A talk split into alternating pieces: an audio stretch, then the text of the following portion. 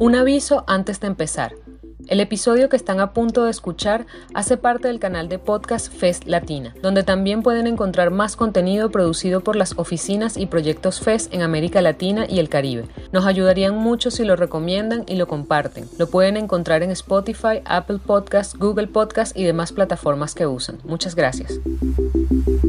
FES Venezuela presenta el cuarto podcast de la serie de foros virtuales, El ocaso del capitalismo rentístico en Venezuela, a la memoria de Astrubal Baptista.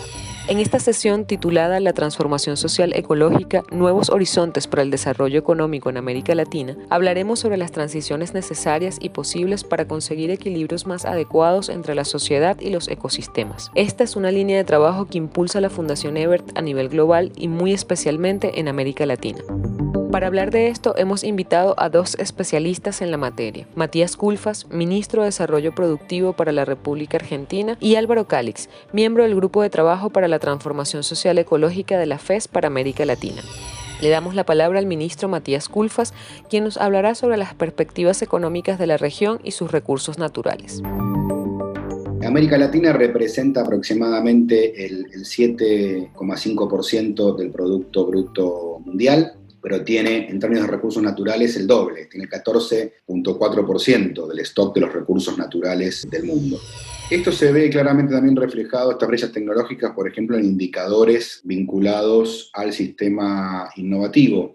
América Latina tiene en promedio un 0.8% del PBI eh, invertido en gastos de investigación y desarrollo Primer mensaje, brechas muy grandes con el mundo desarrollado. Segundo mensaje, heterogeneidad dentro de la región. Eso significa que hay que trabajar mucho para reducir esas brechas en desarrollo productivo y al mismo tiempo que no es todo lo mismo. No hay una receta única para todos los países de América Latina, sino que cada vez hay más divergencias, entonces hay que pensar en trajes a medida más de tipo subregional o con realidades cuando hablamos de las brechas, lo que vemos es una América Latina que hasta eh, aproximadamente la década del 70 mantenía un nivel de crecimiento que le permitía reducir levemente las brechas con el mundo más desarrollado. Después de la década del 80, la crisis de la deuda, América Latina se alejó aún más del mundo desarrollado. Esto ocurrió hasta la década de los 2000, donde eh, el auge de las materias primas y el menor crecimiento de los países desarrollados hizo que se redujeran las brechas, pero todavía América Latina, a pesar del auge de los commodities, no logró reducir significativamente las brechas. Otros elementos para, tomar este, en consideración, que me parece un tema central, las bajísimas tasas de inversión que hay en América Latina. Y lo que tenemos en, América Latina son economías que tienen en promedio un, nivel de recursos naturales significativo. Y esto abre varios conjuntos de dilemas. Cuando uno analizaba paneles de países y comparaba, digamos, los grados de desarrollo, no encontraba mucha correlación entre abundancia de recursos naturales y desarrollo. Por el contrario, los países más avanzados tenían menores dotaciones relativas de recursos naturales. Pero cuando uno profundiza un poquito más, este análisis lo que encuentra fundamentalmente es que son países que no viven estrictamente el recurso natural, sino que han, han encontrado buenas diagonales para desarrollar industrialización, innovación tecnológica en torno al recurso natural.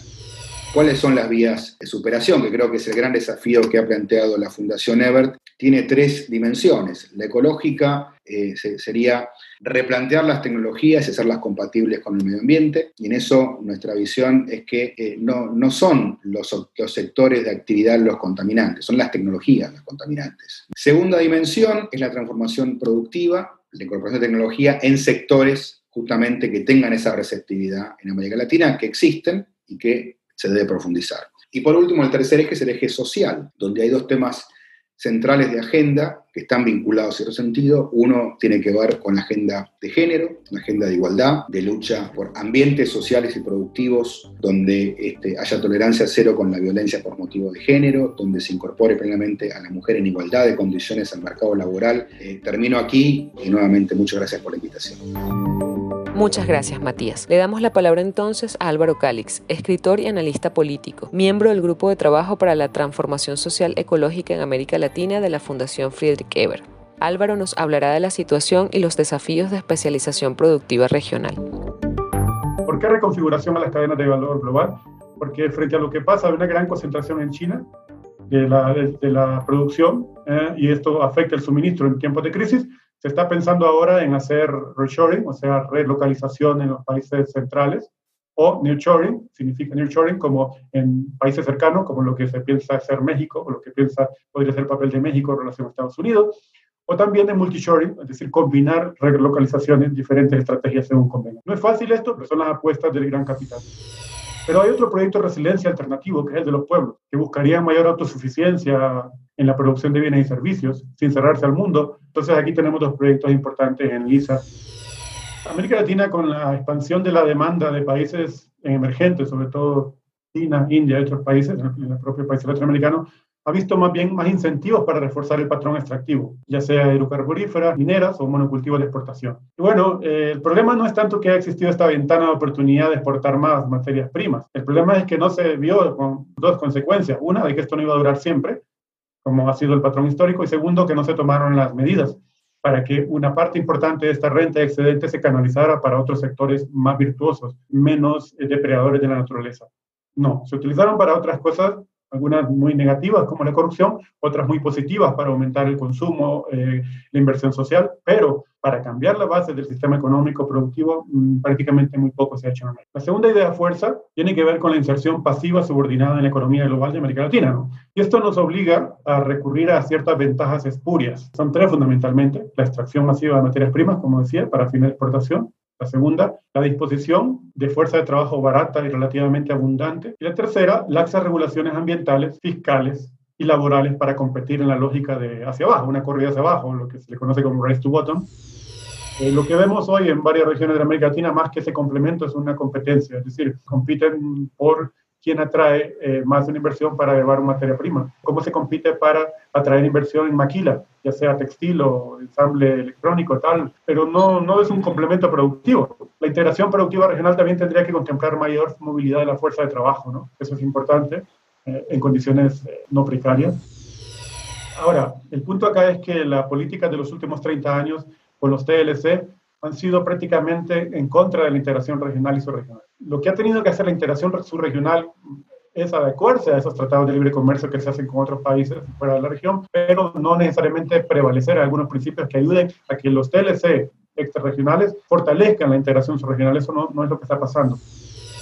O seguimos en lo mismo, o nos aproximamos a una inserción más virtuosa en el capitalismo, o incluso podemos ser capaces de una salida que realmente aspire a que la economía no sea el centro de la sociedad y que pueda revalorar el tiempo, los cuidados, la naturaleza. Es decir, cómo romper esa vía. Eso no es fácil porque somos, estamos dentro de un mundo globalizado y no es fácil, pero tal vez a nivel de comunidades, a nivel de experiencias micro, ahí están los gérmenes de esa potencialidad de un cambio que alguna vez pueda ser disruptivo y ojalá pueda tener un alcance mayor.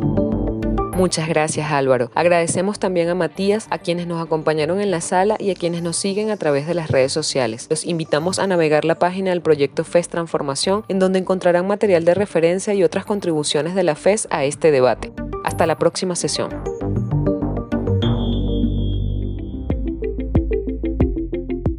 Muchas gracias por llegar hasta el final. Si les gustó, nos ayudaría que lo compartan. Recuerden que este episodio hace parte del canal de podcast FES Latina, donde también pueden encontrar más contenido producido por las oficinas y proyectos FES en América Latina y el Caribe. Nos pueden encontrar en Spotify, Apple Podcasts, Google Podcasts y demás plataformas que usen. Les esperamos en un próximo episodio.